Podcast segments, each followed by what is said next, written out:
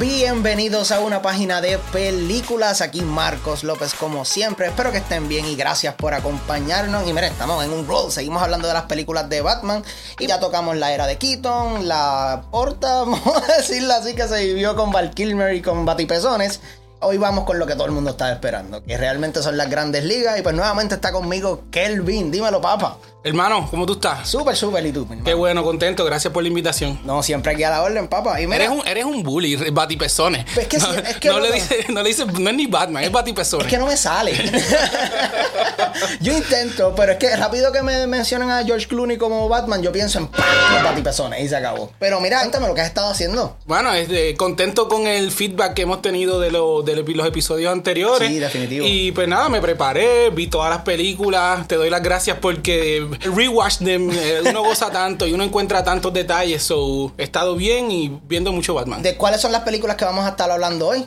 Pues hoy vamos a entrar en la época dorada de Batman en el cine, o tal vez la que más consenso trae entre los fanáticos, que sí se ve influenciada por tres personas muy importantes dentro de esta franquicia. La primera tiene que ser el director. Christopher Nolan, director de Inception, Tenet y muchas otras grandes películas. Nuestro nuevo Batman, Christian Bale. Y una persona que solamente está en una película, pero hace un trabajo tan y tan grande y tan impresionante que influye en lo que es toda la saga, que es Heath Ledger como el Joker. Claro, sí, o sea, eh, la trilogía de Christopher Nolan definitivamente fue una de esos booms en, el, en la historia moderna de las, no solamente las películas de cómics, sino películas en general. Porque tú veías como tal un lado de un personaje que ya tú pensaste que lo habías visto todo. Y específicamente después de esas películas que fueron las de Kilmer y las de Batipezones. Loco, o sea, del cielo a la tierra. Pasan unos años, Sí. pasan unos años y DC da un paso atrás, Warner Bros. da un paso atrás y decide darle un poco de espacio al personaje. Porque desde que estrena la primera en el 89 hasta el 1997, Batman, Batman, cada dos años, cada tres años, cada un año. Y entonces esta le dan un poco de aire, ¿verdad? Ya que flopearon tan duro la- Claro. las de George Clooney. Se, se toman un espacio y se lo entregan a un director que viene con una idea eh, completa. Christopher Nolan sabe que desde el principio él va a hacer tres películas. Él sabe a la gente que, que quiere castar y se toma el tiempo de, de dar toda la historia. Background, presente y hasta nos da un hint del futuro cuando termina la, la tercera. Claro, y eso es algo como tal de Christopher Nolan que muchas personas les encanta y es el estilo del director, porque el director, como tú bien dijiste, le gusta tomarse su tiempo, él no es de que la película salió hoy y ok, mañana tengo que estar bregando con el libreto para la próxima, él tiene una idea, ya, y que eso se ve muchas veces cuando se repiten ciertos temas, ciertos personajes a través de las tres películas que vamos a estar hablando hoy, que le daba ese boost en el mainstream a Christopher Nolan que pues tal vez no, no tenía, porque para entonces él había tirado lo que era... Eh, Memento, si no me equivoco, Inception. Lo que pasa es que tenía una buena relación con el estudio. Sabemos que hasta el 2020-2021 Christopher Nolan solamente trabajaba con Warner Brothers. Correcto. So le, le dan la oportunidad de llevar su idea completa. Le dejan castear a las personas que él quiere. Porque inclusive hay un momento dado donde él quiere a otra persona, a otro actor, que te lo voy a tocar más adelante en la próxima película, pero se decide por Christian Bale, que llega a causar un poquito de, de furor por la voz que utiliza para hacer Batman, pero al fin y al cabo, eso es lo que le gana el papel. Definitivo. El Scruffy Voice este, que si mal no recuerdo, es el primero que, que la voz es tan diferente de Bruce Wayne a Batman. No, y al punto que también que tuvieron que cambiarlo de cierta manera con los próximos Batmans que tenían. Porque este cambiaba la voz, pues allá lo que hacíamos era pues le ponemos un voice modulator. Que no intentaron hacer lo mismo porque sabemos que eso fue algo unique que hizo el, el Batman de Christian Bale. Y mira, siguiendo con lo de Christopher Nolan, efectivamente, él antes de Batman Begins, que fue en el 2005, él había tirado Memento, que fue en el 2000. Y ese fue el big boom de él como tal, de que, mira, este tipo, o sea, por lo menos según lo que yo he visto, porque antes de eso había sido Following, Doodlebug, y que son películas así que, o shorts que en verdad nunca he visto. Y después de eso fue que él tuvo el big, el big boom, que es el de Prestige, The Dark Knight, Inception, etcétera, etcétera, The etcétera. Dark Knight. Wow. Para eso vamos, pa' eso vamos. Pero mira, mi gente, vamos a estar empezando con Batman Begins y llévatelo, Kelvin. Pues sabes que esta película tiene a Christian Bale como Batman, a.k.a. Bruce Wayne. Eh, trae a Liam Neeson como Ra's al Ghul. Cillian Murphy como Dr. Crane, a.k.a. Scarecrow. Michael Caine hace el mejor Alfred que hemos visto hasta el momento. Amén. Gary Oldman nos da otro take en Jim Gordon. Al principio, en las, películas, las cuatro películas anteriores, Jim Gordon era como un comic relief. Correcto. En esta no, en esta es una parte integral de cómo se desarrolla la, la historia. Introducen a Lucius Fox, que es Morgan Freeman, haciendo un trabajo excelente y dándonos esta persona tech que ayuda a Batman a hacer su suit, a hacer su Batcave, a hacer su, su carro.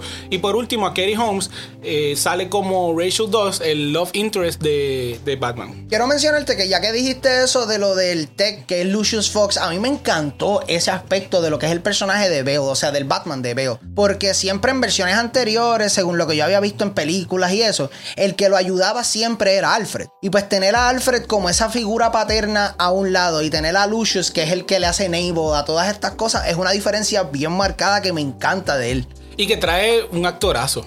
Es, es Morgan Freeman. Es que, que- le da, exacto, que le da este take de, de hombre serio, de in- inteligente, pero también te puede dar un poquito el geek, como que deja, mírense, mira lo que tengo, mira lo que hice. Sí, viene en negro. Ese tipo de cosas. So, lo que trae Morgan Freeman y Lucius Fox a esta trilogía no es solamente ser el tech savvy, Correcto. sino es grounded. Es una versión grounded. Es un Batman que cualquier millonario que decidiera hacerlo ahora aquí en la vida real lo puede hacer. Porque Claro. vemos que el suit viene de trabajos militares. Sabemos que el vehículo también lo intentaron vender a la, a la milicia. So es una persona que pudiera existir en nuestro mundo. Es Simplemente, bueno. No, no sabemos si alguien va a tener todo ese dinero o puede aprender todas las técnicas marciales que conoce Batman, pero Morgan Freeman le da eso. yo estoy seguro que Elon Musk tiene que tener una cueva por ahí. Sí, ¿no? ¿verdad? Algún momento sale disfrazado por ahí. Este, otra, otra dinámica importante que veo dentro de la película es la que tú mencionaste de, de Alfred como esa figura paternal. Correcto. En las primeras cuatro, Alfred es o el butler o el que ayuda a Batman. El butler o el que ayuda a Batman. Solamente George Clooney lo trata en un momento dado como un familiar. Y pues se acaba eh, one and done esa película. Correcto. Aquí tenemos la oportunidad de explorar cómo Alfred hereda la responsabilidad de criar un niño, que un niño millonario que era bien apegado a sus padres y esta película nos enseña cómo mueren también y cómo Alfred se hace cargo desde este niño a un joven, a un hombre adulto que se convierte básicamente en el cómplice mientras él es Batman. No, y vemos en ese en esa escena del asesinato de los padres de Wayne, a mí me como que me chocó. O sea, incluso en el rewatch me chocó porque te la presentan de una manera no stylized ni nada por el estilo. Mira, dame los chavos, dame el collar. Y les disparan a los dos y ahí se acabó todo. Que tú sabes que muchas veces en las películas de Batman intentan romantizar y hacerlo de una manera bien stylish, como lo hicieron en Batman vs. Superman, que se ve como que la pistola y todo, que sacado rápido del cómic, pero, ajá, como que...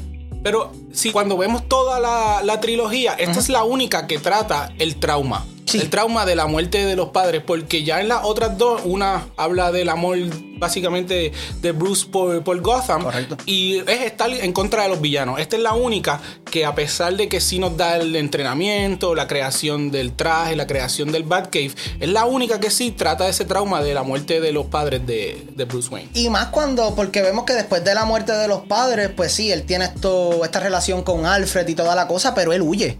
Él huye y está a través del mundo completo entrenando eh, al punto que él ve eh, cajas de comida mientras él está pasando hambre y dicen Wayne, que técnicamente todo lo que hay en esas cajas es de él, pero ajá, o sea, soy- Lo identifican en la cárcel. De hecho, esta película, esta película arranca con Bruce Wayne en la cárcel. ¿Y por qué? Porque se dedicó a, a aprender de los criminales, a vivir como ellos, sin ser uno de ellos. Esa es su idea. Eso es lo que, aunque en un momento dado, pues, la línea se pone un poquito blurry, él dice o él entiende que él está por encima de los criminales. Y algo que noté en esta película es que es la última que introduce villanos nuevos de Batman. Ya de aquí en adelante los villanos empiezan a, a repetirse porque Mira, vemos, vemos otro Joker, vemos otra Catwoman, vemos otro Bane. La próxima que está por salir veremos otro Riddler, otro Pingüino. Pero esta es la última que introduce a Rachel Gould y a Scarecrow que hacen su debut en live action y marcan el fin de, lo- de los villanos nuevos de Batman. Que eso te quería preguntar también, porque siempre Christopher Nolan nos vendió esta trilogía, o esta película específicamente, como que, como, ¿qué pasaría si Batman estuviese en el mundo real? Pero eso también se aplica a sus villanos, que por eso vemos que Rachel Gould, como a diferencia de los cómics, es un ser inmortal que se baña en unas aguas y vuelve. Eh, aquí no lo es. Y pues tenemos al Scarecrow, que siempre fue científico, para decirlo de una manera, pero se lleva a un extremo súper hardcore y súper horrifying. Aquí, ¿qué te parece esa diferencia en sí? Hay diferencia, pero algo que noté es que al igual que en la primera película, en la de Batman de Michael Keaton, perdón, la que la primera... No ti pezones, no ti pezones, tranquilo. Porque al igual en esa primera película, atacan a Gotham con químicos. Sabes que el ah. Joker utiliza los maquillajes para que cuando tú haces esta X combinación, pues algo malo te pasaba. En esta película, pues usan el, el, toxin del Scarecrow para llevar el miedo a través de todo Gotham, pero sigue siendo el mismo principio. Y eso está bien cool porque me gustó mucho específicamente, ya siguiendo con los personajes así, el personaje de eh, Scarecrow que es Killian Murphy, brother. A mí ese personaje me encanta tanto y tanto porque aparte de que es Killian Murphy, el tipo es un excelente actor que es Tommy Shelby en Peaky Blinders, tú entiendes los layers detrás de él porque el tipo es simplemente un crime boss que a la misma vez tiene un imperio criminal dentro de un, instituto psiquiátrico. Que eso está bien al garete. Cuando lo introducen, tenemos la, oportunidad de ver un breve cambio de Víctor Sass. Sí. Mientras le hace, él, le hace esta entrevista y en ese momento él todavía es Dr. Crane. A pesar de que él tiene la máscara y lo utiliza, no es hasta el último acto de la película donde Batman le echa su propio gas que él total y plenamente se convierte en Scarecrow. Exacto. El tipo lo repite, lo vemos en las tres películas. Sabemos que en la segunda no es Dr. Crane. En la tercera, es, en la segunda es Scarecrow, completamente. Y eso nos deja saber que él estaba libre una vez eh, acaba la película de, Batman Begins. Otro detalle que encontré que creo que te va a parecer interesante es que vemos a Jack Gleason. ¿Sabes quién es? Si lo Ilústrame. King Joffrey. El actor de ¡Ay, es verdad! Sí. ¡Diablo! El, sí, el que le dice como que nadie me va a creer. Exacto, e-, eso lo, consideré pues, interesante porque nunca lo había visto y lo noto ahora. Cuando voy a rewatch yo le digo, mira, vea, ese, ese, King Joffrey. eso, eso estuvo cool, ¿verdad? Nunca me imaginé verlo a él siendo un sweet boy o algo así. No, de, de, verdad que eso, eso me sorprendió un montón el haberlo visto. Y otro detalle interesante es que he can summon bats. Llega un momento que él trae a los bats para escaparse. Y eso es otro take interesante que en esta, en esta trilogía ninguno de los personajes tiene poderes, pero se la ingenian para hacerlos químicos, para que se vea cómo se vea Scarecrow, lo que logra, el miedo que llega a traer tanto Bane como el Joker. Y aquí Batman puede utilizar su tecnología para traer los murciélagos y de cierta manera lo ayuda. Y siguiendo con esto del Scarecrow, no sé si tú has jugado los juegos de Batman de Arkham, que están oh, a otro nivel. Este, he tenido la oportunidad de jugar. Los nuevos redos ninguno son extremadamente difíciles. Sí. Pero, pero sí he visto un poco de, su take. ¿Has llegado a ver la interpretación de el Arkham Scarecrow? No llegué allá. Brother, en verdad yo siento que esta película es una versión, o sea, las escenas de Scarecrow con el gas son una versión más tame de lo que vemos allí. Porque allí literalmente nos metemos en la psique de Bruce Wayne, una cosa bien, bien intensa. Y eso es otra cosa que me gusta de los villanos. Que a través de las películas, cada uno le da a Batman en diferentes lugares. Porque aquí bregamos con la sanidad, o sea, con la sanidad de Batman, su mente, toda la cosa. En la segunda con el Joker bregamos con su moralidad. Y en la tercera tenemos el músculo, tenemos que es la fuerza del cuerpo con Bane. Que son diferentes temas que me encanta cuando los diferentes villanos en una franquicia pueden lograr eso.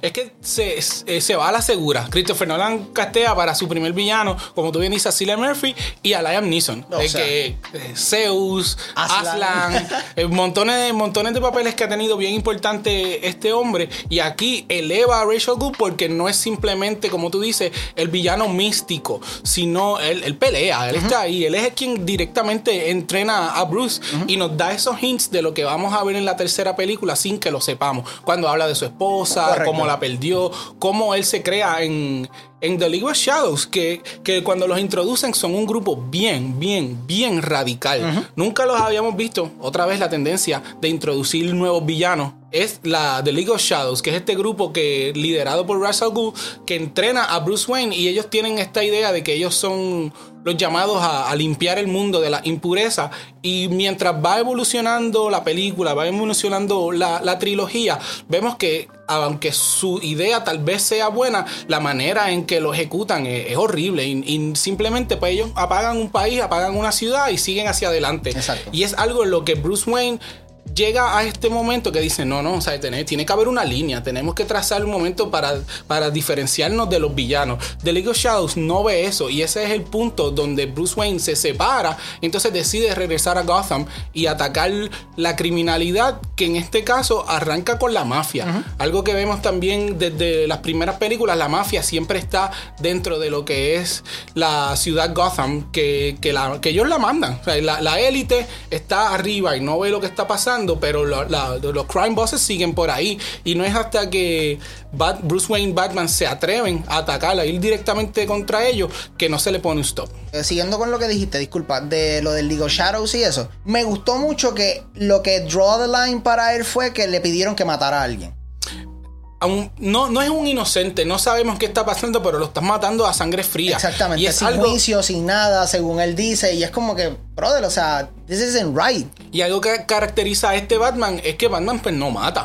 Batman nunca ha matado en las películas anteriores y en esta él traza la línea desde bien, bien temprano en la película. Lo vemos hasta lo último, cuando no le permite a Catwoman matar a uno de los enemigos. Él dice no, no guns, porque no es así. Él quiere llevar el mensaje y a pesar de que es un vigilante y a pesar de que no tiene el apoyo de la administración, él decide no matar porque él, para él, él quiere mantenerse como un bueno, como un tipo, uno de los buenos. Como pasa no sé si has tenido la oportunidad de ver Injustice, la película. La película animada. La película animada. Eso es otro universo. Pues ahí pueden pasar otro tipo de cosas. Flashpoint es otro, Batman, es, Thomas Wayne quien es el Batman. Él sí es más sangriento, él sí va a pasa a la raya, pero este no. Este Batman no quiere ser la misma persona que mató a sus padres, él quiere ser otro, otra persona. Él quiere ser mejor. Y seguimos con lo de Christian Bale en sí. Quiero mencionarte que tú sabías que él quería hacer todos sus propios fight scenes en las películas. Bueno, te lo creo de Christian Bale porque es un method actor. Lo vemos como sube de peso extremadamente para ser el, vicepresidente de los Estados Unidos en un momento. lo, vemos como baja de peso extremadamente para, estar en Ford vs Ferrari, etcétera, las otras películas. So, sí te creo que Christian Bale, no lo sabía, pero te creo que, que él haya querido hacerlo. Y sin embargo, no lo dejaron pegarse al batimóvil ni para. Bueno, es que tú tienes que, tienes que cuidarlo. Eh, la idea de Christopher Nolan es que sean tres películas. Correcto. La idea de, de Christopher Nolan es que Christian Bale siga interpretando su Batman, eso tienes que protegerlo. Dile eso a Tom Cruise que se trepa en los edificios por vaciar y se echa a colgar Sí, pero a, lo mejor a Christian Bale hubo manera de, convencerlo. A, Tom Cruise no hay quien lo convence. Es verdad, tú sabes. Él se trepa en un cajoncito de leche para verse más alto y ya, y sigue por ahí para abajo. ese tipo tiene un complejo de Napoleón y mira, siguiendo así, ya hablamos de lo que es Morgan Freeman, eh, Gary Oldman, que es un personaje que, como tú bien dijiste ahorita, no se le da tanto énfasis en las películas anteriores. Pero aquí castean al duro, que es Gary Oldman. Que ese hombre, yo no puedo, en from the top of my head, yo no puedo pensar en una película mala, mala, mala de Gary Oldman. No, y lo que me interesa mucho de este personaje es cómo se desarrolla entre las tres películas. Porque he's not Commissioner Gordon. Ahora mismo él es un policía de, la, de la, calle. Correcto. Un tipo de la carretera. No estará dando tránsito, pero es un, policía más.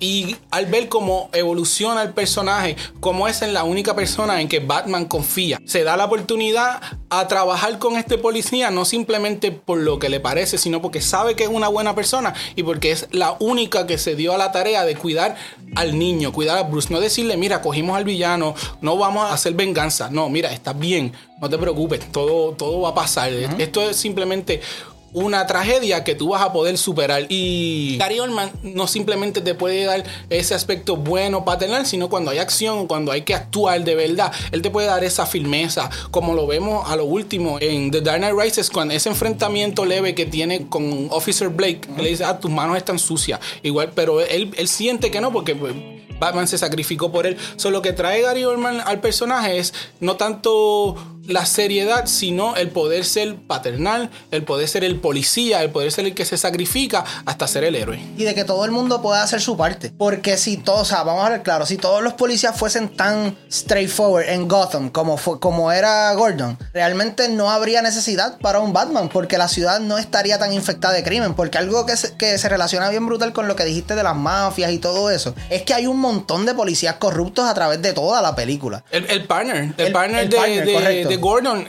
es un policía corrupto. Que desde ahí lo vemos que él, él no le coge ni un bellón. Él dice, no te preocupes, yo no te voy a chotear, pero tampoco quiero ser parte. Yo no, quiero que me des dinero. So, esa parte de Gordon es, es bien importante porque es otro pilar moral dentro de la trilogía.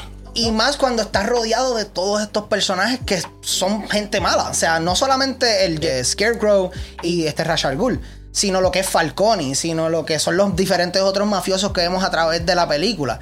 Y él consistentemente se queda con ese, con ese pilar, como tú dices, con esa moral que lo caracteriza y lo, sobre, y lo hace sobresalir en esta película una cosa insana. Y que no lo volvemos a ver, no volvemos a ver a Jim Gordon de esta manera porque cuando lo introducen en Justice League es otro take y lo que tiene pues básicamente un cambio, si lo, si lo resumiéramos, ¿verdad? No tiene ni 10 minutos de, de pantalla. Como tú gastas a J.K. Simmons. También, ¿verdad? Es, es, eso es un poco de lo que yo creo que son los problemas que tiene Warner Brothers.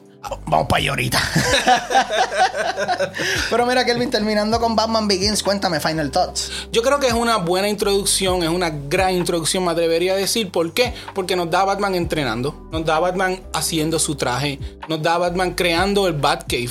En las otras películas no, ya él es Batman, a pesar de que nos habla un poquito de la muerte de sus padres, ya él es Batman. Aquí no, aquí nos dan todo su entrenamiento. Antes de que él llegue a League of Shadows, él sabe Jiu-Jitsu, él sabe karate porque Rachel Gould se lo reconoce pero aquí lo elevan, aquí es algo más. Aquí nos enseñan que Batman es un tipo extremadamente inteligente, que Batman es un tipo extremadamente fuerte y que extremadamente preparado, no solamente en cuestión de dinero y gadgets y ayuda, sino que él, él como héroe, él está listo para hacer hasta The Ultimate Sacrifice. So creo que esta introducción le, nos permite saber un poquito más de Batman y a Christopher Nolan establecer lo que esta va a ser una versión grounded. Aquí no vas a ver monstruos, aquí no vas a ver superpoderes, aquí vas a ver algo que pudiéramos ver en nuestro mundo. Y, a pesar de que es una película del 2005, hoy, mañana y en 20 años la puedes volver a ver and it's still gonna be a, great movie. No, full. Y yo me acuerdo porque tú me decías que esta era una película que no te sorprendía tanto. Era, era un pues, cool, estaba cool, pero pues ya. Y en el rewatch, como que empezaste como, coño, esto estaba mejor de lo que yo pensaba. Sí, eh, eh, en el rewatch me senté con la libreta, me senté sin el celular, pendiente a lo que me daba la película. Por eso encontré a, a Joffrey, por eso encontré ciertos detalles que, que, me pasa también con las otras dos. Pero es un buen trabajo, es una buena introducción y Christopher Nolan sabe lo que quiere hacer desde el principio y nos lo deja saber con Batman Begins. Que es lo más que le atrajo a la gente, que es una historia completa, que si no quieres seguirla en algún momento dado, o sea, si era one and done también era una película súper satisfactoria porque se acababa con un final abierto que te daba a entender, pues, ay, el Batman continuó haciendo lo que te, tú, sabes, haciendo lo suyo. Pero qué bueno que hicieron secuela. No, full, porque en esta secuela, ay, nene. Sí, lo que, lo que venimos a trabajar, a, trabajar ahora es un bizcochito. Y el bizcochito se llama The Dark Knight, que es la película que vamos a estar hablando ahora, que, full disclosure, esta es la mejor película de Batman que hay hasta el momento. Eh, coincido, coincido con tu opinión. Wow, esto es de la misma manera que Logan es más allá que una película de X-Men. The Dark Knight es más allá que una película de Batman. Porque ya no necesitamos saber cómo entrena, ya no necesitamos saber de dónde viene. Ya él es Batman full. No estoy seguro en el, en el tiempo que pasa entre película y película en cuestión del universo, pero sí sabemos que él sigue siendo Batman. Que él ha estado trabajando mano a mano con la policía a pesar de ser un, vigilante. Y le introducen dos personajes que hacen que esta película eleve un montón la trilogía. Nos traen a Heath Ledger como el Joker y traen a Aaron Eckhart como Harvey Dent, Two-Face. Y en esta sí vemos a Harvey Dent y luego vemos a Two-Face. No es Two-Face desde el principio, que es otra cosa que criticamos de la película de Batman Forever, que simplemente nos da el villano excéntrico este de Den. Aquí no, aquí nos dan tanto al fiscal como a la persona que pasa una tragedia y simplemente pues, no se puede recuperar de eso. No, y más porque cuando vemos a este personaje se ve bien marcado los dos lados. Porque cuando vemos la introducción de Harvey Dent, él está interrogando a alguien y la persona le saca una pistola y él le quita la pistola y le da en la cara. Y pues no, pa, llévenselo preso. No, no, no, párate que yo no he acabado. Sí, sí, es este, como que diablo. Este, es como que diablo, este tipo es un HP. Pero cuando pase el accidente, que vamos a estar hablando más adelante, pues vemos esa transición y se convierte en un tipo frío, cruel, calculador, de que pues loco, voy a, voy a matar a tu hijo frente a ti. En esta película, el love interest no es tanto de Batman, sino es de Harvey Dent. Cambia la actriz, ya no, no regresa Katie Holmes y tenemos a Maggie Gyllenhaal haciendo el papel de Rachel Dawes, pero en vez de ella sigue siendo la amiga de Bruce Wayne, pero es el love interest de Harvey Dent y esa dinámica en la que el love interest toma una, un papel secundario o maybe un rol terciario ayuda a que esta película se desarrolle en lo que quiere llevar Christopher Nolan que es retar a Batman a llevarlo hasta el límite a ver dónde él no puede ser más Batman y te pregunto ¿te gusta más la interpretación de Katie Holmes o la de este, Gyllenhaal? Este, claro, la claro. eh, No, no, me- no- no soy fanático de los cambios en castings. Ok. Eh, y creo que, pues, que le, quit- le resta un poquito a la historia. Y esto pasa. También creo que Kenny Holmes es una muchacha más guapa que Maggie Gyllenhaal. A pesar de que, pues, you know, hace su trabajo. No está mucho en las cámaras y, y- y nos vende muy, muy, muy, muy bien la última escena de ella donde, donde muere. La- es- es- tú sientes su miedo, tú sientes su terror y sientes sus ganas de, de decirle a Harvey Dent, yo hubiese estado contigo si hubiésemos seguido vivos. Katie Holmes hizo lo suyo. O sea, y me encantó el personaje de ella en la primera, en Batman Begins. Era una persona, como tú bien dijiste, una fiscal, no se dejaba de nadie. Pero yo encontré la interpretación de Gyllenhaal más poderosa. ¿Sí? O sea, yo conecté más con ella y yo estoy contigo. Si vamos a hacer tres películas, por ejemplo, contra, déjame a los actores que sean las tres. Pero es la ese- única que cambia Sí. dentro del cast. Sí, y ese cambio como tal, al principio era como que, "Ah", pero mientras va corriendo la película, tú conectas con ella y pues, nuevamente, no es que Katie Holmes hizo un mal trabajo, pero esa escena, ella nunca tuvo una escena como la escena que eh, Gyllenhaal tuvo con, con Harvey No, Dent. no, cierto, que, ella comienza, como tú bien dijiste, a, a- a pensar y a hablarle y todas esas cosas. Y yo, a mí se me, se me hace un nudo en la garganta, pues es como que, wow, ella, ella está abriendo su corazón porque sabe que en el momento en el que escuchó a, a Bruce o a Batman buscar a, a este, es como que, ok, ya, yo, yo estoy muerta. se acabó. Yo estoy muerta. Y la carta, la carta que después, Ah, loco, después sí. vemos que Alfred tiene que tomar esa decisión, se la enseño, no se la enseño, la termino de destruir o por lo menos le dejo un poquito de esperanza para que, para que no caiga en una depresión.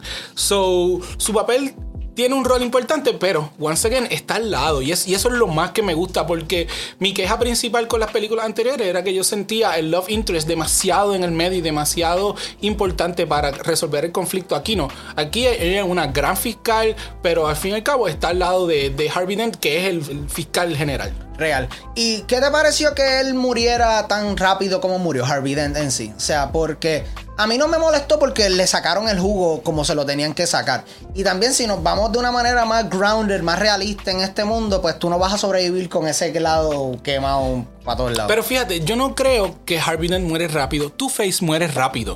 Porque una vez está el cambio, para que, pa- pa' que sepan, nos dimos un puñito, me ganó, me ganó. este, Harvey Dent arranca la película siendo ese gran fiscal como tú lo ves. Después, cuando secuestra a uno de los de los que vienen a- de los que matan al, a, a Jim Gordon. que es Polka Dot Man. Ah, sí. él, él sale en muchos, muchos proyectos de DC. Él, Él es- sale en muchos proyectos de Eso es DC. una variante, que es el multiverso. Y, y ahí cuando tú lo ves, cuando, la- cuando pierde el control, cuando ves que su uniforme dice Rachel Dawson, ese es Two-Face. Ahí, ahí nos dan esos hints. Pero Harvey Dent sobrevive hasta que llega al accidente. Es Two-Face el que, tiene, el que tiene poco tiempo en cámara, pero lo hace muy bien. De verdad, tú ves ese cambio, tú ves ese coraje. Porque soy yo el único que perdió, aunque él no sabe la amistad que había entre Bruce Wayne, entre Rachel y, y Batman. Pero él siente que él es el único que perdió porque Batman tiene todas sus personas. Gordon tiene a todas sus personas y él es el único que perdió a la única persona que tenía. Eso es un poco trágico y hasta entendible. Él lo que quiere es venganza. Él, él está molesto de él sacrificarse, de él irse contra la mafia, él irse contra Lao, él irse contra el Joker y contra todo el mundo y al fin y al cabo pierde. Y es que es un personaje que, como tú bien dijiste, es un personaje trágico y que es el base de él, porque él tiene que pasar a través de todos esos traumas, todos esos cantazos, para poder sacar la persona que realmente es, que es el Harvey Dent, pues, disculpa, que es el Two-Face que tiene adentro.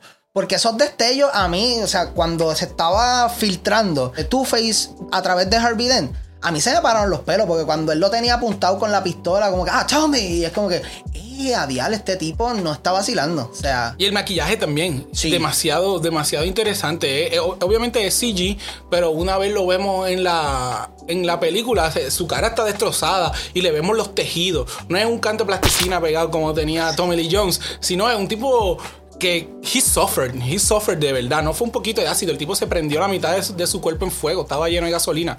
So, eso es otro detalle, otro layer que hace que este Harvey Dent sea tan interesante. Incluso me gustó mucho un detalle cuando él va a la barra donde están los mafiosos y todo eso, cuando él se da un shot. No sé si te fijaste Sí, que se le cae la se gotita le por cae debajo. y él hace y como que empieza como que a, a quejarse porque le duele y ahí tú ves que en verdad él pasa una línea de que ya a mí no me importa lo que me pase a mí. Sí, no, ya, ya el dolor está más allá. Lo que él siente eh, emocionalmente supera por mucho a lo que él siente físicamente. Definitivo. Y más también cuando él mata a Falcone en el accidente. Que es como que, ah, yo lo que quiero es ver a mi esposa. Ella no tiene nada que ver con esto.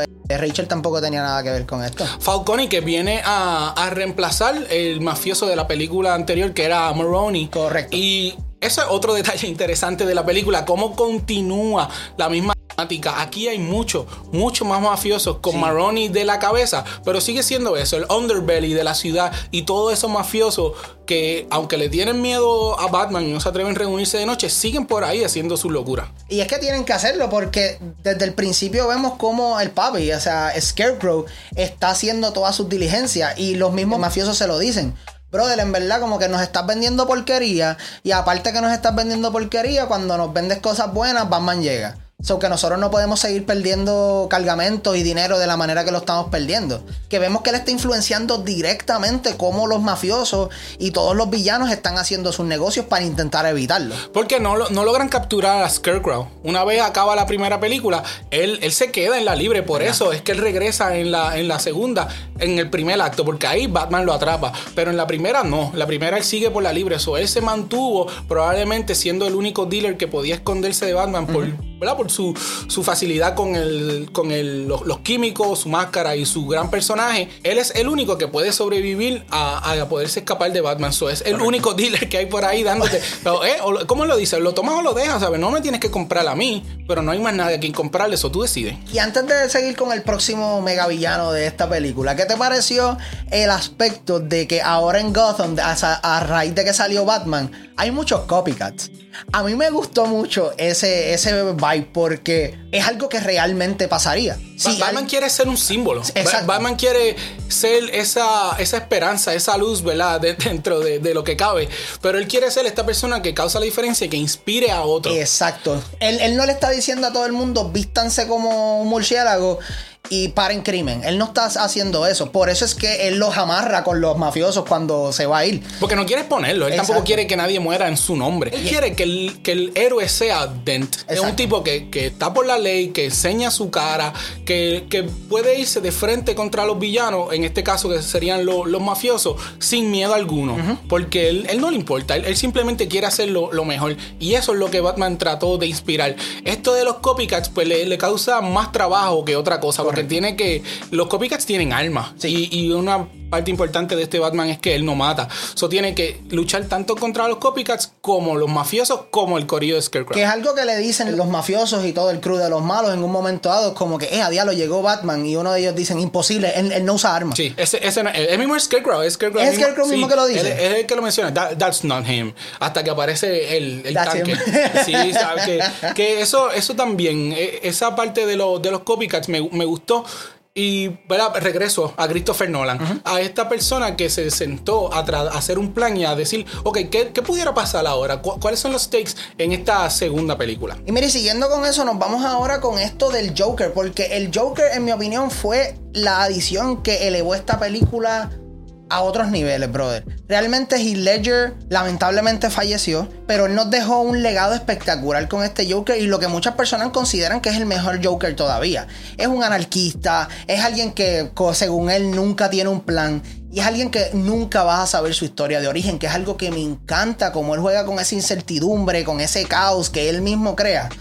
Otra cosa, brother. Fíjate, yo creo que, que el este Joker es un hipócrita porque él sí tiene un plan. Diablo. Yo, yo- yo- yo considero que él sí tiene un plan y, y voy a entrar un poquito más adelante con eso, pero me gusta el que no tenga backstory. Sí. Y su introducción en la película es is great. Tú escuchas su música y desde que tú escuchas eso, como va subiendo un poquito de tono esa guitarra, tú- por ahí viene el Joker. Y no nos dejan verlo hasta un unos minutos dentro del, del asalto. Y eso me gustó mucho de él. Heath Ledger gana un, un Oscar póstumo por su gran, gran interpretación y es una pena que haya fallecido, no solamente como persona y como gran actor que era, sino por lo que pudo haber significado dentro de esta trilogía. Porque tú no me puedes decir a mí que él no iba a regresar para Eso la mismo tercera te iba a preguntar, loco. O sea, cuando lleguemos a la tercera película, tengo aquí un topic Que claramente Christopher Nolan lo quería usar. Sí, Christopher sí, sí, Nolan quería usarlo ya fuese para un cameo o qué sé yo, que tuviese un papel importante pero mínimo dentro de la película, pero cuando lleguemos ahí, en verdad, vamos a discutir eso un poquito más. Hablando de la introducción, ¿qué te pareció que no lo hayamos visto full, full, full y que cuando se revelara como tal fuese como que, "Ah, oh my god, eh, Eh, Es parte del misterio. En, en la primera vez que lo vemos con Jack Nicholson, que hace un trabajo brillante. Es un mafioso, el tipo se llama Jack, lo vemos sin el maquillaje, sabemos mucho de su backstory. Aquí no, aquí en la película anterior, él deja su tarjeta de presentación y aquí llega con su pintura, llega con su pelo verde, llega con su sub violeta. Y me gusta ese misterio que no sabemos de momento como que, ah, ok, por eso él, él, él sabe que él va a cobrar su dinero porque él está aquí, porque él está trabajando, él, está, él es parte de la- del asalto. Y eso quedó muy, muy bien. Nos dicen que utiliza Warpaint. Eso te iba a mencionar, que es algo que me encantó de que, de que le da character development sin ni siquiera haberlo pre- eh, presentado todavía. Tú sabes que eso lo aplicaba el mismo Layer. Sí, y ellos él mismo se lo aplicaba porque él decía que Joker nunca, él es tan inestable que él no pasaría horas y horas en maquillaje. Y que tampoco permitiría que nadie se lo haga. Exacto. So, él, él se pintaría él mismo. Y otra cosa de Layer, ¿sabes que Christopher Nolan lo llama para que él sea Batman en la primera película? No sabía eso. Sí, ellos eran muy buenos amigos y, y él se lo ofrece, le ofrece el, el rol de Batman y Layer dice que no. Y una vez se entera de que van a hacer el Joker para la segunda, él es el que se interesa en buscar al director y decirle, a mí yo quisiera hacer esto. Mira para allá, no Yeah. sabía eso. Sí, sí, al igual que él, él mismo dirige la, los videos donde, el- donde son como esos, estos videitos homemade del, del Joker Ajá. contra... Son bien creepy, vaya. vaya. Pero lo- los dirige el mismo Layer. Mira, mira, vaya. Sí, sí, él se Kelvin interesó. volándome la mente aquí. Él Dios se mío. interesó mucho, mucho en, en la película. Dicen que él estaba hasta mientras editaban, que ningún actor se da la tarea de,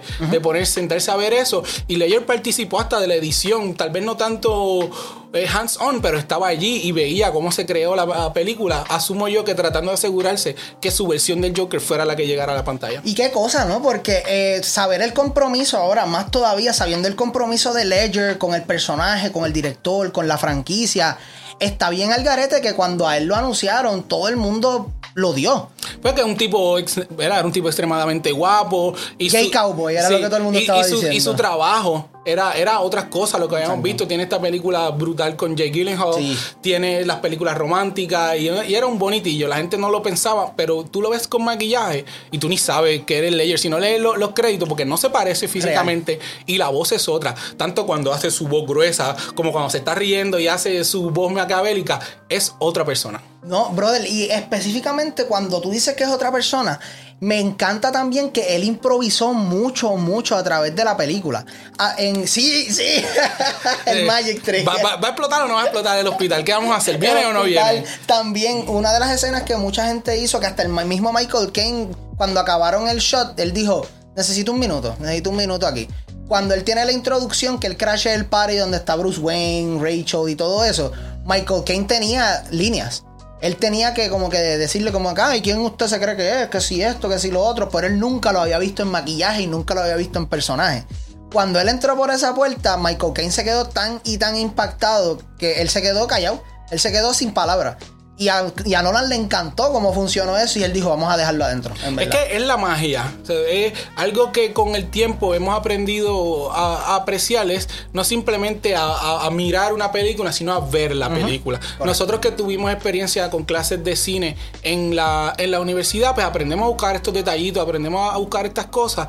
Y algo que yo he tratado de aplicar recientemente es sentir la película. Si la película me hace llorar, llorar. Si la película me hace reír, reír. Si, si necesito gritar y ponerle pausa y estar molesto, lo hago. Correcto. Porque para eso, eso es lo que está tratando de hacer ese equipo. Están tratando de hacerte sentir algo y ver que el director le permita ponerle a los actores sus emociones. Es, es- es brutal. Eso pega bien brutal con lo que tú me dijiste hace un tiempo. Que tú le recomendaste una película de Netflix a alguien que tú conoces que se llama The Devil All the Time y no la pudo terminar. Y esa fue la interpretación de, de Robert Pattinson. Él hace, no, no, quisiera spoilearla para que se den la tarea a verla, pero él hace el papel de un religioso bien, bien, bien interesante y bien diferente a lo que le hemos visto. Y mi, mi barbero, él es una persona cristiana, y dijo, no puedo. hasta aquí llegué por esa interpretación. So, cuando me trae esto de Michael Caine, de su interacción con, con Layer, pues it, blows my mind. No, real. Y más así porque cuando el director se propone hacer algo y tú lo sientes, tú sabes que hizo un buen trabajo. Y Christopher Nolan, o sea, no es ajeno a eso. Christopher Nolan ha estado bregando con un montón de cosas después de las películas de Batman. El tipo ha hecho un montón de cosas también. Y se ha quedado en el staple como un gran, gran director. Mira, me gustaría mencionarte algo que tenía acá anotado sobre el Joker. Y es que cada vez que él da la historia de sus cars, él miente. Sí. O miente o simplemente no está seguro de lo que pasó. Su mente está tan perdida que él no sabe cuál es la versión real. eso me gustó un montón porque sabes que él hace mucho la mueca con la lengua, porque la realidad es porque le molesta la prótesis que tiene en la cara, pero eso le da un poquito más de creepiness. Como que, ¿qué le pasa a este? Al, personaje y él o no sabe lo que le pasó o simplemente está mintiendo, porque él, como tú bien hablaste al principio, dijiste que él no tiene un plan, que él es un agente de caos. Pues yo difiero. ¿Por qué te molesta? Yo difiero un poco porque si, vamos a la escena donde él le habla a, a los botes, de que él quiere reventar los botes, uno con inmates y el otro con ciudadanos, y él le habla, él está leyendo. Es lo que le dice, él lo tiene escrito. So, él, él la realidad es lo que es un hipócrita. Él, lo que. Él, él, sí tiene un plan. Él, él, estará loco, pero dentro de su locura y su maquiavelidad, él sabe lo que está haciendo. Cuando él le dice a Harvey Dent, ah, introduce some anarchy, dispárame. Él está aguantando el, martillo, de la pistola. él, no se está arriesgando a, que Harvey Dent reviente la 100 ahí en, en al frente de Pero eso viene con lo que estábamos hablando ahorita, que era la moralidad. Porque él quiere sacar lo peor dentro de las personas. Como tú bien dijiste, Harvey si él intenta matarme, yo sé que lo tengo donde quiero. Esta gente, yo sé que esta gente que son los inocentes no van a sacrificarse por un montón de presos y los guardias en el barco de los presos no van a dejar, a menos que haya un rayo bien salvaje, va a pasar eso. Me encantó también eso de, Harp, de Joker cuando están en la última escena también, porque conecta también con esto, que es cuando ninguno de los barcos se quieren explotar. Que él viene y dice, por eso es que tú no puedes confiar en nadie y saca el... De He had a plan. He had a plan. Pero es la ilusión de que no lo tengo y tú eres el que tienes el control, cuando realmente el que estoy a cargo soy yo. Como, como trata de hacer el mismo Bane en la próxima película. los villanos no van a dejar que, que, que, se resuelva el issue por otro. Ellos van a tratar de siempre tenerlo en sus manos. Y es una lástima que, que hayamos perdido a Layer porque, porque hizo un gran trabajo y ¿verdad? Era, era un ser humano que, que, siempre duele que falte. Pero hace un trabajo excelente como el Joker y es tan y tan buen trabajo que de él en adelante la gente hasta tiene miedo a coger el papel. Sí, eh, hemos tenido solamente otra iteración del, del, del, personaje y la gente ah, le puso la X desde antes de verlo en la pantalla gigante. O sea, a mí nunca se me va a olvidar esa icónica foto donde tenemos a no me acuerdo quién fue la que la presentó el Oscar, pero que dijeron Heath Ledger ganó como Joker en, The Dark Knight. Y el público completo, o sea, tú les enseñabas las caras, todo el mundo estaba como que llorando. Era un standing ovation, de hecho. El, el, hombre era un actor bien querido, era un actor bien, bien carismático. Y el hecho de que se haya preparado de la manera que se preparó para este papel y haya rompido. Oh my god, este hombre ¿Qué, él no hizo bien en esta película, loco? Pues lamentablemente yo creo que fue el meterse tanto dentro del papel. Lo, vimos tan recientemente como con Paul Dano que habla de que el Riddler llegó un momento que le hizo, se le hizo difícil dormir por la manera en que se meten de estos personajes tan oscuros. Y Layer fue el Joker durante todo el tiempo de grabación. Él se quedaba en su hotel, él era el personaje, él llevaba un diario bien oscuro y fue una lástima que, lo perdiéramos, pero creo que eso es lo que hace mal. lo único que hace mal es meterse tanto dentro del personaje porque lamentablemente pues no lo sobrevivió. No, y aunque vayas a darnos algo que sea legendario, en verdad tu vida no lo vale. No, claro, claro, pero es el compromiso de algunos actores, como hablamos de Christian Bale, como él sube, baja de peso para, para algunos roles, lo hemos visto también en otros actores. Y Ledger, él quería hacer el mejor trabajo que, que podía hacer. Yo te aseguro a ti que la tercera película no era esta, era una película que tenía que ver mucho con, con el Joker. Yo creo que iba a ser, tal vez a la mitad de la película iba a aparecer, tal vez podía hasta trabajar con Batman, porque, porque Bane lo que quiere es destruir a Batman. Y Joker a lo último dice, no, no, yo nunca te voy a matar porque you're just too fun to be around. So, a lo mejor hasta lo, lo ayudaba. So, creo que, que nos, nos, nos, faltó Joker. Hubiese habido mucho más. Y qué sé yo, si hubiese sido ahora en la era de los spin-offs y, y los prequels, etcétera, Ledger hubiese tenido su propio proyecto. ¿Qué tú crees de la teoría? Porque hay muchas teorías de fans y cosas de que quién es el Joker, porque como bien hemos dicho un par de veces durante el episodio, no hay un origen establecido. Hay una teoría que supuestamente él es un veterano con un, con un grave caso de, de PTSD porque es un tipo que sabe mucho de armas, sabe mucho de, ya sean cuchillas, explosivos, eh, habla de maltrato en su familia, aunque sabemos que eso puede ser mentira. ¿Qué te parece esa teoría en sí? ¿Te refieres a, este Joker o al Joker en general? A este Joker, al de este Heath Ledger. Porque como tenemos este, este mundo que es más real, que es más grounded, es posible que sea algo así. Eh, pues fíjate, no me había dado la tarea a buscarlo porque I, sit back and enjoy. y, las teorías sí me gustan, sí trato de, saber lo más que puedo. Esta es una película que, tú la tienes que ver y ya. E, esta funciona tanto como una película sola que, tú la dejas ahí. De hecho, they don't tease el, próximo villano como hacen en la primera. So, no, no sé qué pensar sobre eso, pero como tú dices, tiene conocimiento de armas, usa warpaint, pero él prefiere los cuchillos. So, también es, otra, otro personaje. Es el, diabólico que te quiere reventar la cabeza. Pero a Batman no, a Batman le doy tres tajos y, lo mantengo, lo mantengo vivo. Eh, sí noté que en, la escena de la interrogación tienen un, un leve error ahí cuando en la posición donde están los brazos del Joker. Cuando Batman lo tiene contra el cristal, él tiene un momento dado las manos por dentro y cuando cortan y vuelven, tiene las manos por fuera. Eso era, eso era Christopher Nolan para demostrarle que, mira, mi gente, yo soy un humano. Así, para que sepamos que, puede pasar. Yo respiro también. Oye, pero fíjate, ¿sabes qué? Hay un personaje del que no hemos hablado nada en esta película. ¿Qué tú crees de mencionar un poquito de un tipo que se llama Batman? ¿Verdad que sí? ¿Verdad que sí? O Batman sale. Batman sale aquí. Sí, sí, sí. Honestamente, es que a mí me gustó mucho el personaje de Batman en esta película. Pero es que Heath Ledger se robó tanto y tanto la película que pues mucha gente pues cuando van a hablar de eso hablan mucho después. Pero, o sea, me encantó, o sea, me sigue gustando el personaje, me gusta cómo sigue evolucionando, me encanta que es mucho más maduro, es mucho más táctico que en la primera película y se nota el crecimiento del personaje.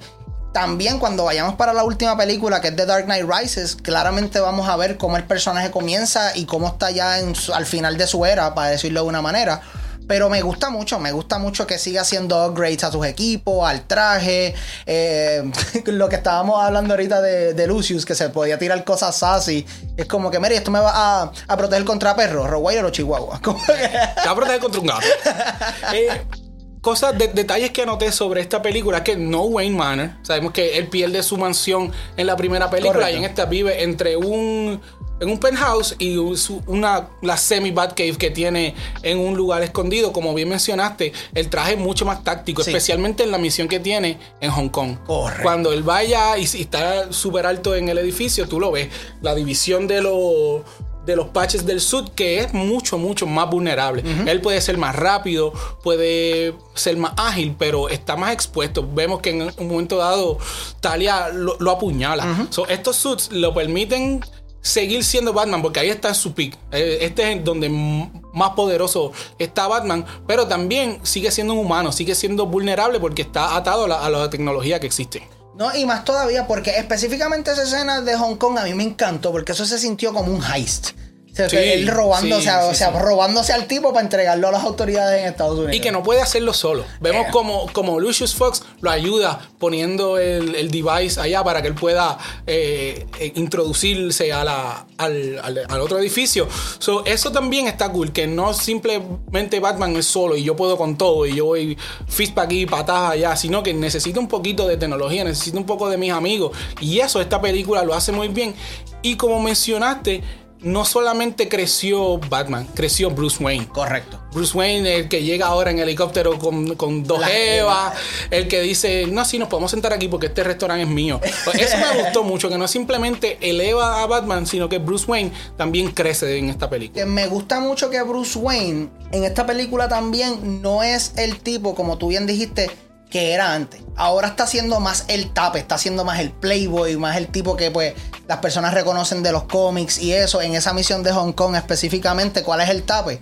El tipo cogió a todas las bailarinas de un ballet ruso, le- les dijo, miren, yo voy a comprar todo para que usted, para que tengan libre y se vayan conmigo a fucking hanguear. Es el mismo Alfred en que se lo dice en la primera película. Necesita, necesitan saber que Bruce Wayne está aquí, necesitan saber que Bruce Wayne Está no está gastando chavo, ¿eh? Exacto, so, eso, eso fue otra cosa bien, bien, bien interesante de esta película, sino el, el ver crecer no simplemente la figura de Batman, sino la de, la de Bruce Wayne. Correcto. Pero mira, terminando con esta pelotazo de película, Kelvin Final Thoughts en la mejor película de Batman. Me gustó que, que Gordon trataba su relación con Batman como que no, no, eso eh, no, no es de verdad. Ese, eh, esa- y el vaccine, no, eso es algo que no funciona. O sea, si quieres, vete y háblate con alguien para que la quiten. Que- porque Batman sigue siendo un vigilante. Correcto. A pesar de que tiene esa dinámica con Gordon, sigue siendo un vigilante y eso, eso me gustó, que continuaran el estilo de la primera película. Te sabemos que está ahí, gracias por la ayuda, pero sigue siendo un outcast, que nunca a- aceptaron a Batman del todo. Lo destruyen. Lo Ah. destruyen, lo vemos, lo vemos en la próxima película como físicamente lo atacan, pero en esta el perder a Rachel es, es demasiado Es para mucho él. más fuerte de Sí. que cualquier otra cosa que Bane le pudo haber Sí, hecho. de hecho, él estuvo a punto de rendirse. Él va a la conferencia de prensa, él se va a quitar la capa, él va a decir, yo soy Batman, es Harvey Dent quien no se lo permite. So, esta película nos da muchas cosas. Llevan al límite a Batman, Bruce Wayne crece, pierde a Rachel, Harvey Dent, que era el caballero blanco, falla también. Y el Joker, pues simplemente pues, se echa para atrás y se ríe porque él logró Porque lo que, eh, ajá, él logró lo que quería, que era enseñar- decir que hasta el más bueno puede sacar su, su lado malo. Este, es difícil superar una película como esta y a pesar de que cierra la trilogía bien como vamos a discutir, este es el high note de la trilogía. Sí, sí, definitivo. Y eso es bien, es bien irónico, ¿verdad? Como muchas veces la segunda película en muchas trilogías tiende a ser la mejor. Y es que vemos que normalmente en esos casos se dan cuando desarrollamos a los personajes mejor, cuando lo analizamos un poco más profundo, cuando tal vez nos vamos un poquito más dark.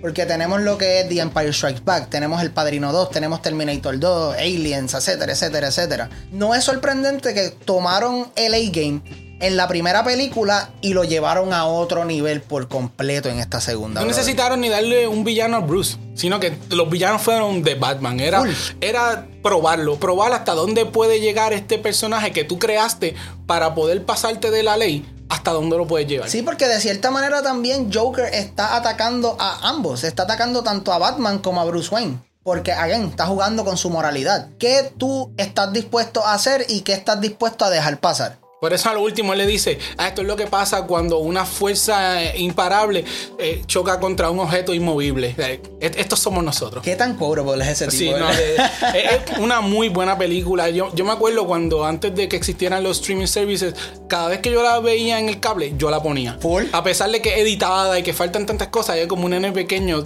cada vez y cada vez que la veía, de tan buena que es. Es que uno guiquea porque es una película sumamente completa. Villanos complejos, pe- personaje principal que crece tanto con la película, un cast secundario mejor todavía. Definitivamente The Dark Knight es la mejor película de Batman por mucho. Y pues es una película que va a, mantener- va a mantenerse siendo un clásico forever. Porque cuando se hablan de películas, no solamente de Batman, sino de cómics en sí, The Dark Knight tiene que estar ahí arriba de una de una. Coincido contigo. Y Kelvin, vamos a cerrar con la última que se llama The Dark Knight Rises. Y cuéntame por qué esta película tiende a ser un poco la más controversial de las tres. Y es por lo que tú dijiste, porque la segunda fue tan y tan buena que es How do you follow this up? Es difícil cuando hacemos grandes películas, con todos los ejemplos que tú das, cuando viene la tercera, pasa lo mismo. Correcto. Y esta sufre de que, pues, al no tener el Joker, pues, ¿qué vamos a hacer? ¿Cómo, cómo cambió la historia? Regresa Chris- Christian Bale, regresa Cillian Murphy en esta, no lo vemos en la, la, la segunda lo vemos como un cambio, pero en esta aquí Scarecrow regresa al final, regresa Michael Caine, Gary Oldman, Morgan Freeman, regresa Liam Neeson como Ra's al Ghul, introducen a Bane de Tom Hardy, que hay personas que hasta los otros días es que vienen a saber que él es él. Es que no se parece. ¿no? Y está tan y tan buff y tan fuerte y la máscara pues hace que cambie tanto su voz y sus expresiones que mucha gente no saben que él es, que él es Bane. Introducen a otra woman, Selina Kyle, que esta es Anne Hathaway. Si, si te digo algo, no me crees. Vea, piensa que esta es la mejor Catwoman. Vea qué pasa. Yo soy bien fan de Michelle Pfeiffer, pero a, a Bea le gustó mucho este y que lo hace, hace un, un no, hace un papel espectacular, pero ¿por qué Bea principalmente cree lo de lo de Eh, Catwoman? ella se va por la línea de que esta es una versión más grounded, es algo que, que Claro. pudiera existir. Y ninguno de los dos somos muy fanáticos de Anne Hathaway, pero su actuación en esta película es de, de primera. So, eso es lo que, el que sea una gran interpretación y sea grounded, es lo que hace que ella le dé el edge sobre Michelle Pfeiffer. Ok, también como tal, siguiendo con eso de Catwoman, vamos a empezar con ella. Me gusta mucho que ella puede jugar, que, o sea, que en sí ya es un master burglar. O sea, es una persona que pues se mete en casa de gente millonaria y se lleva lo que le da la gana. eh, te, te puede robar un teléfono y tú nunca te vas a dar cuenta. Pero también me gusta que ella juega con el ángulo de ser una mujer indefensa, entre comillas. Porque vemos en un momento dado cuando ella tiene el teléfono y está haciendo el encontronazo con el tipo aquel, que llega la policía y ella está bien, está bien filoteada. O sea, está como que no, tú no me vas a decir esto, tú no vas a decir que yo tengo que hacer. Entra la policía y ella se tira al piso a gritar histérica. Se transforma. Como que, oh my god, están por allá. Y, y los guardias, quédese aquí, señora, quédese aquí. Y ellos se van y ella, ok, por aquí que es más cerca. Ella, ella hace una gran interpretación Sí. cuando la vemos con el suit. Su suit es bien interesante y cada pieza de ropa que ella tiene puesta siempre tú ves un gato de cierta Sí. manera. Cuando está bailando con Bruce Wayne tiene la, la orejita, cuando tiene el disfraz y se sube las gafas parecen otra vez las orejas y cuando está en la en la motora pues todo, todo el mundo sus ojos uh, quieren, la quieren- quieren ver ese gran traje como le queda. Este, me quedan tres personajes que quisiera mencionar. Claro que sí. Ben Mendelssohn y lo introducen como Daggett. Este es el villano de Bruce en esta Correcto. trilogía. Yo creo que era importante cerrar con un villano tanto para Batman como para Bruce Wayne. Y aquí no solamente dan esto, le dan un love interest a cada uno, que me parece interesante. Llega Marion Cotillard, que hace de Miranda Tate, a.k.a. Talia Al Ghul, que no lo sabemos hasta el final de la película. Y Joseph Gordon-Levitt nos da Officer Blake, que terminamos sabiendo que es Robin. Te pregunto, ya que sabes más de Batman, de los cómics y eso, ¿nunca ha habido un Robin que se llama así en los cómics? No, no, hasta donde yo tengo conocimiento tenemos a Damian Wayne, tenemos a Tim Drake, tenemos a, a Dick Grayson y a Jason Todd. Maybe, maybe Tim Drake y ahí Blake, pues maybe por ahí trataron de hacer la similitud. Como un homenaje. Exacto, pero entiendo que esto es un, un personaje que introduce que introduce Christopher Nolan siendo un Robin, pero no su, su alter ego no es, no es lo que conocemos. No cambiaría nada, pero ¿te hubiese gustado más que hubiese sido un personaje que hubiésemos reconocido, un apellido o algo por el estilo? Como Siempre es bueno. como que- A, a mí me encantan los easter eggs. A mí, a mí me encantan los detalles. De hecho, en la película anterior hay un abogado que descubre la identidad de, de Batman y él es Mr. Mr. Reeves. Que, que va por ahí por la línea de mystery. So, eh, llegó un momento que era un rumor como que será este el acertijo no. A mí me lo explotó tanto ese tipo, porque en la segunda parte él intenta chantajear a Bruce Wayne. Él, él va donde, donde Morgan Freeman y le dice como, ah, yo sé lo que ustedes hacen de noche, quiero 5 millones de pesos al año para el resto de mi vida. Y los quiero ya. ¿Y, qué le dice Morgan Freeman? Morgan Freeman le dice como que tú me estás diciendo que el tipo más poderoso del mundo, tu cliente eh, que tiene un montón de dinero, que controla todo, por las noches se pone a, a irse a puño limpio contra criminales y tú lo quieres blackmail. Buena suerte. Buena suerte. Pero- pero, ves que o- otra manera de, de tease las cosas. o tal vez hubiese sido interesante saber que, que Blake era, era alguno de los otros Robins, pero yo creo que el tease más bien es que sea Robin al final de la película. Acho, pero yo siento que hubiese sido un poquito menos in the face y un poquito más como que, ah, vi lo que hiciste, que qué sé yo, que se llamara Blake eh, Johnson, vamos a ponerle. Ya. O, o nunca, nunca sabemos el nombre, eh, Johnson. Ya. Y de momento una señora le va a dar eso al final y de momento le dice, porque usted nunca usa este su segundo apellido o whatever. Ah, es que no me gusta mucho, que si esto, que si lo otro. Ah, pues dale, buen día, señor Grayson. Ya, ya, ya. ya. Sí. Sí, sí, sí. Es interesante, ¿verdad? Cuando, cuando conocemos, porque es que lo- lo- los superhéroes tienen tanto y tanto lore, Sí. pues que a veces queremos, somos greedy, lo queremos, lo queremos todo de una. Pero esta película arranca ocho años después de la anterior. Importante notar que este Bruce Wayne, este Batman, está totalmente destruido. Tanto su psiquis como su físico ha pasado tanto, porque entre película, película a película pasan muchos, muchos años.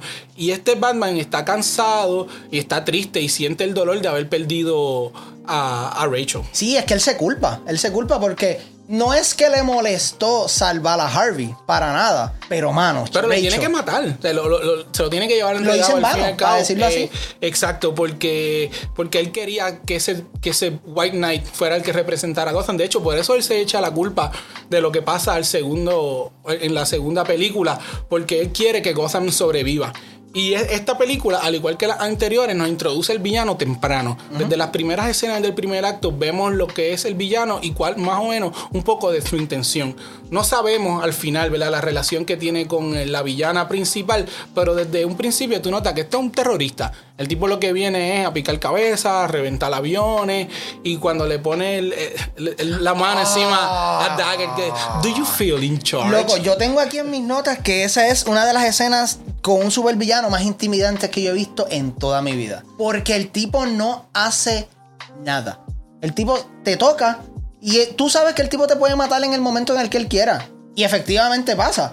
Pero, what's the point? ¿Por cómo tú te atreves a gritarle a alguien como Bane? A este tipo que se está tirando a medio Gotham encima porque el tipo es, hace lo que muchos otros villanos no hicieron. Sí, Scarecrow es barato el- a la ciudad con el gas. Sí, este, Joker los hizo que huyeran por las bombas y todo eso.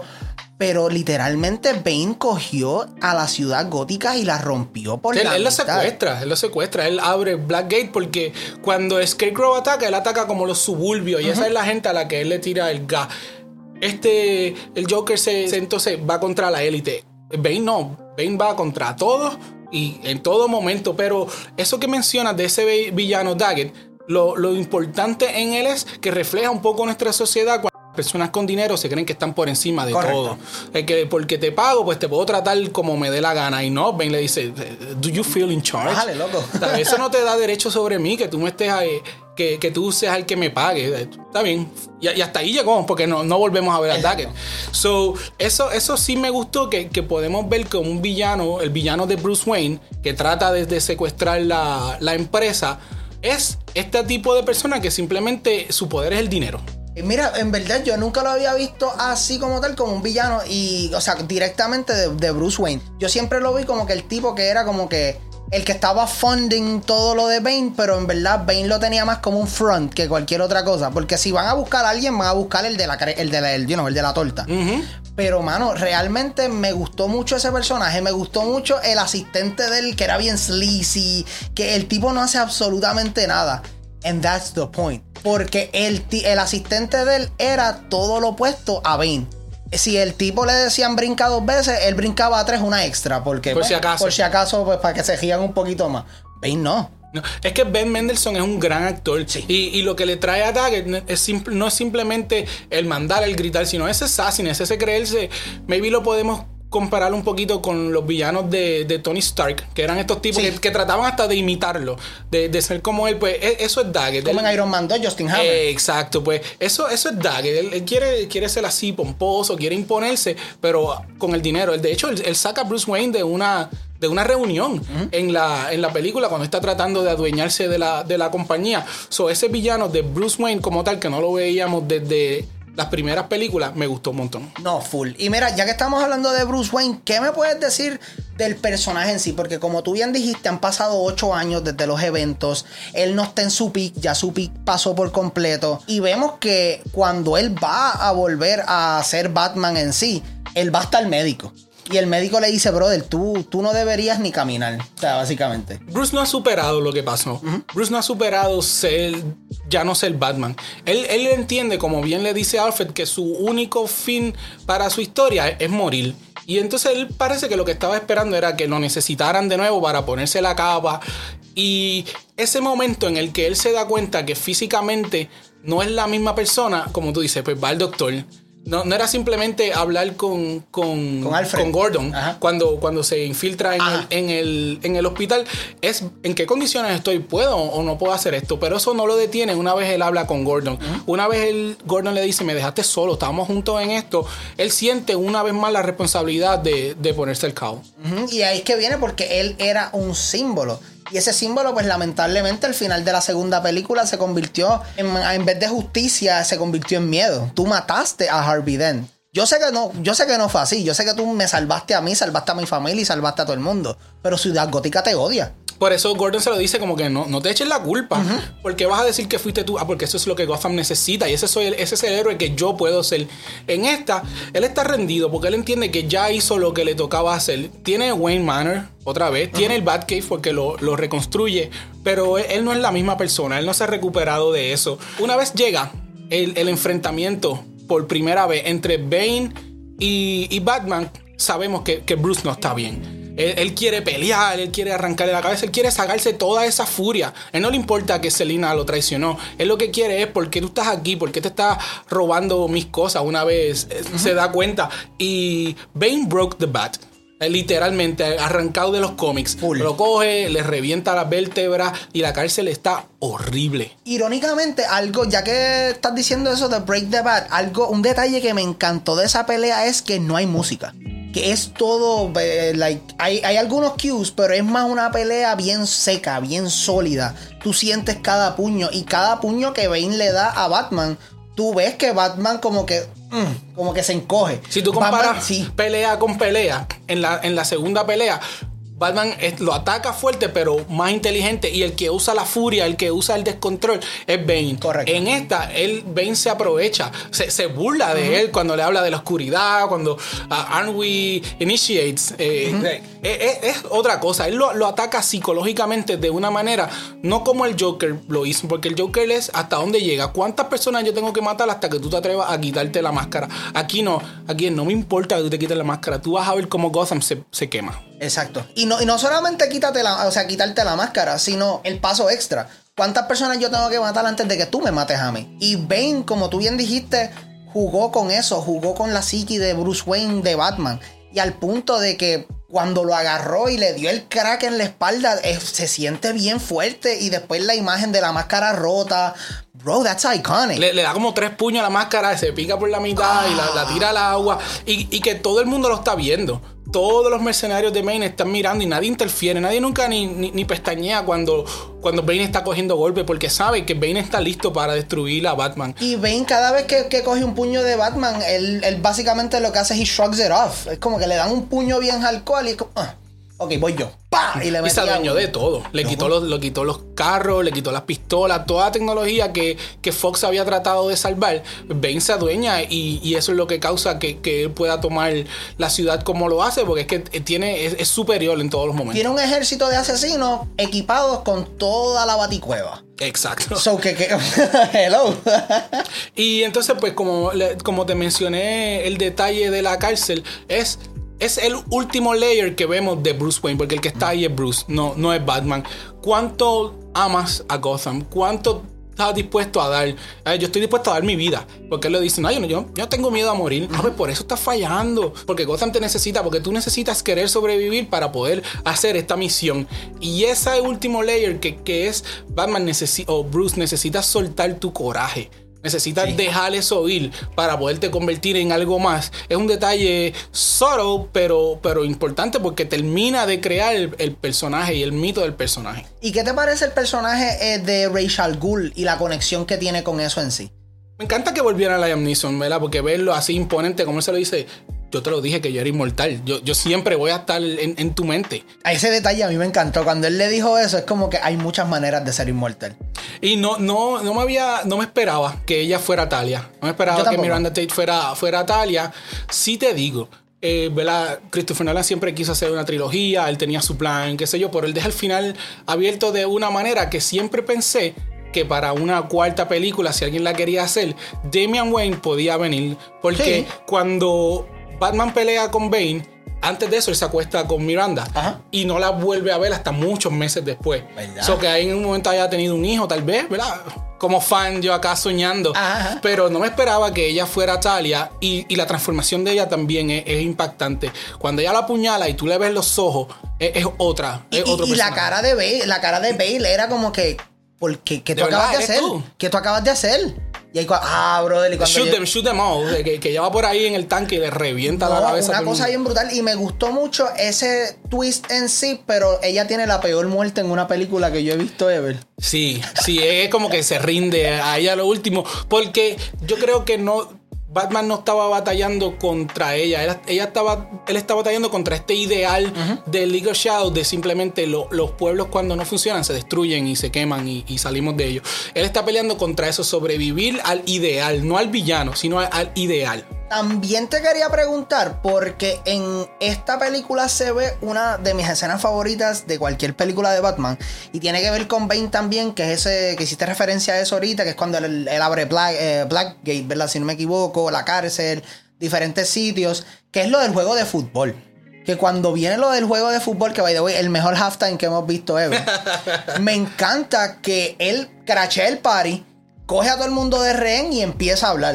Y, em, y lee la famosa carta de, Gordon, de, Gordon, Y ahí como tal, él admite todo, que Harvey Dent no era quien todo el mundo pensaba, que si esto, que si lo otro. So que ahí es donde él colapsa la ciudad desde adentro. Porque Bane es un terrorista. Exacto. Él, él, él no quiere mejorar, él, lo que quiere es destruir y, decir como que pues, también yo puedo, yo, yo pude hacer esto, yo soy Bane. Y ese detalle en el que él lee esa carta eh, eh, es, devastador porque no simplemente destruye el carácter de Dent, sino el de Gordon. porque Gordon. estuvo ocho años y, un poco más con una mentira. toda la gente que está preso es por un acto de un, de un criminal, básicamente. So, Bane tenía su plan. él nunca, nunca mintió como el Joker. él, él, tenía su plan y él lo que venía era a destruir la ciudad. Por eso no es mejor película que la anterior, pero es un buen cierre por, los retos que le pone a, Batman y a Bruce. Que eso es algo que la gran mayoría de las personas dicen, que no es que cierra flojo, lo que pasa es que cuando tú estás esperando, mm, ¿me entiendes? Tú esperas ese big, big kick. Porque la película está buenísima, o sea, como hemos dicho, tiene personajes muy buenos, introducciones nuevas, eh, callbacks espectaculares, concluye la historia de, Bruce Wayne de una manera exquisita. Y pues mira, para... Yo, yo te iba a preguntar algo ahorita de lo del Joker en mi opinión, yo creo que de la manera que lo hubiesen usado era que en vez de ser el juez Scarecrow iba a ser Joker. ¿Tú crees? Yo creo que sí. Obviamente iban a jugar un poco más con él, que no iba a ser tan, tan vague como ahí. Pero yo pienso que esa, de esa hubiese sido la manera que lo hubiesen utilizado, porque, corrígeme si estoy equivocado, eh, Nolan nunca ha hecho una franquicia como esta, después o antes. No, no, no. Él, es, normalmente one and done. Pero fíjate, ¿tú sabes por qué yo difiero de, de, esa, de ese take tuyo? Porque, porque el, Joker llega a un momento dado que la relación que él crea con, con Batman, no solamente la película, sino los personajes como tal, es como de amor y odio. Y él no va a querer que nadie, que nadie lo mate si alguien lo va a matar, tengo que ser yo. Y yo no lo quiero matar porque yo quiero seguir esta dinámica. So, yo creo que, que Bane y el Joker no hubiesen sido buenos amigos. La realidad, la realidad que no. Ok, ok. Porque, porque Scarecrow, a pesar de que es un, un villano, es lo que es un mafioso. Él, él está por debajo, es alguien fácil de, de influir. El Joker no. El Joker, él arrancará como, como un segundón, pero él, llega a ser el top, top bad guy. Pero entonces, ¿crees que hubiese tenido el Joker un cameo en esta película, en la tercera, o hubiese tenido un papel mucho más importante? Yo creo que esta no hubiese sido la historia y que la historia hubiese sido ajustada a que el Joker tuviera más participación. Porque, o sea, quedándonos con el mismo escenario, otra cosa que también se me ocurre que pudieron haber hecho es que cuando Blackwater o cualquier cosa se vació, él estuviese, él, qué sé yo, se hubiese quedado. o, van a Arkham. Maybe el Joker hubiese estado en Arkham y van y abren Arkham Asylum y a él se escapa y... Pero tal vez no se escapa porque recuerda que este Joker no quiere participar tal vez en esto que está haciendo, como tú bien dijiste, Bane y él probablemente no se hubiesen llevado. Pero tal vez él hubiese decidido como que, ah, you guys ain't fun. Y se queda aquí o algo. Y de momento Batman va a Arkham vacío a hablar con Joker. Y ahí, como tú bien dijiste ahorita, pues comienzan a trabajar juntos porque para citar a Jesse de Breaking Bad, para conocer un criminal necesitas a un criminal. Exacto, que es lo que Batman em, hace al principio de la trilogía. Exacto. Él se va a vivir con criminales, a trabajar en cierto modo con ellos para conocer cómo funcionan. Que también viene porque él ve cómo los criminales y cómo los actos de esos criminales pueden afectar a esos inocentes que están alrededor de él, porque él fue una de esas personas inocentes for the longest time. Él veía a esos criminales, war criminals, diferentes cosas afectando a esas personas y él no podía hacer nada o no quería hacer nada porque estaba en ese state todavía de que, ay, en verdad yo lo que quiero es morir, me olvídate del resto. Yo, como bien te dije, creo que, cierran bien la trilogía, atan todos los cabos. La batalla final literalmente es una guerra entre la policía y los mercenarios. So, nos dieron muchas cosas, nos dieron los villanos psicológicos, nos dieron los anarquistas, nos dieron los, los terroristas, nos, nos dieron los love interest todo lo que no, todo lo que fueron sembrando poco a poco, a esta última película lo, lo cierran. La gran mayoría de los personajes sobreviven. Vemos que Batman al final pues está vivo. Y Christopher Nolan da la oportunidad de que si el estudio quisiera continuar la historia, pues él deja ese tease con Joseph Gordon-Levitt, a.k.a. Robin, llegando a la, al Batcave. So, lo hace bien, a pesar, como, como mencionamos, no será la favorita, pero cuando ves las tres películas juntas, eh, sabes que la experiencia fue bien satisfactoria y que nos dio todo lo que pudimos haber pedido. Sí, porque si tú las ves back to back to back, es una historia simples. O sea, corre super chilling. Es una película que tiene un principio, tiene un medio y tiene un final. Y ese final, cuando lo ves solo, tal vez no es lo que estabas esperando, pero como parte de una franquicia, parte de una historia mucho más grande, ¿verdad? Otra cosa. Y honestamente, yo no sé si tú habías visto, pero el estudio quería que le hiciera más no lo dudo porque, porque llega el momento que los estudios se ponen greedy. y lo que quieren es dinero, dinero, dinero. Esta película tal vez, o esta trilogía, si la continuaban, se corrían el riesgo de, meter la pata. de que Christian Bale no quisiera regresar, o de que no la pegaran con los villanos, porque ya no tienes al Joker, ya no tienes a Russell Gould, ya no tienes a Bane, ya no tienes a Catwoman. So maybe, como, como yo te mencioné, que, me hubiese gustado que tal vez una secuela fuera Damian Wayne, pues tal vez nos podía traer a, Robin, seguía por ahí como Nightwing y nos podía introducir el Bat Family, tal vez en cierto modo, pero, pero yo me siento complacido por cómo cierra esta trilogía y creo que que las tres películas son bien buenas. Cualquiera de las tres te puede sentar a verla. Es cierto que la mejor es la segunda, de Dark Knight. Eh, está bien por encima de cualquier película de, de superhéroe, pero es bien satisfactorio y creo que um, Christopher Nolan hace, hace un trabajo increíble. Claro, yo estoy completamente de acuerdo contigo porque las posibilidades eran literalmente infinitas. O sea, tú podías hacer de todo. Pero cuando tú tienes un director como Christopher Nolan, que él dice, mi historia son tres películas, ya, no voy a hacer más ni, menos. Se acabó. Que eso es algo que a mí me da un respeto tan y tan brutal por ese hombre. Y pues muchas personas ya están, ya, ya es un meme vacilarse a Christopher Nolan de que Dios, los, más que saben decir. No es que es el más que, el más que sepa decir ni nada por el estilo. Lo que pasa es que eso es un director que tiene las pelotas para decir y hacer lo que tiene que hacer. No a servicio del estudio, sino a servicio de la historia que él quiere hacer. Que es algo que me encanta de él. Pero también, y pues con esto nos vamos. Quiero preguntarte qué villanos así, ya que me mencionaste el Bat Family y eso, y quedándonos en el mindset, eh, se supone que fuese algo grounded. ¿Qué villanos te hubiese gustado ver? Pues yo creo que una posibilidad hubiese sido el pingüino, porque el pingüino al fin y al cabo sigue siendo un crime boss. Yo creo que nos pudieron haber dado un poquito de The Court of Owls. Nunca, nunca lo hemos visto en live action y sé que Robert Pattinson tiene interés en hacerlo en una secuela si, si se lo permiten después de Eso estaría bien salvaje. Of Owls está... Sí, sí, porque Batman tiene muchos villanos, no, no simplemente son Mr. Freeze y los que hemos visto en, la pantalla, sino que él, él, tiene un montón de otros. Y esto sería un un grupo de, personas de la élite que están introducidos en el bajo mundo también. Yo creo que e, ese tipo de villanos le hubiese venido bien a esta franquicia. Y te puedes tirar algo bien sutil de la manera que lo hace Christopher Nolan, de que tal vez todos estos personajes extras que tuviste en el background en todos los paris que iba Bruce Wayne, Loki Loki estaban velándolo. Exacto. Que ahí en verdad tú podías hacerlo de una manera bien, bien simple. Pero definitivamente la era dorada de Batman. O sea, las películas de Batman no se han puesto mejor que estas de Christopher Nolan. Y en verdad está bien bien, difícil para que lo hagan, aunque no es imposible. Interesante es que en, en, la, en los años que se hace, la película se hace en el 2005. Ahora, en el 2022, tenemos la tecnología que tenemos, pero sin embargo, aquellas películas siguen siendo el estándar de las películas de Batman. ¿Por qué?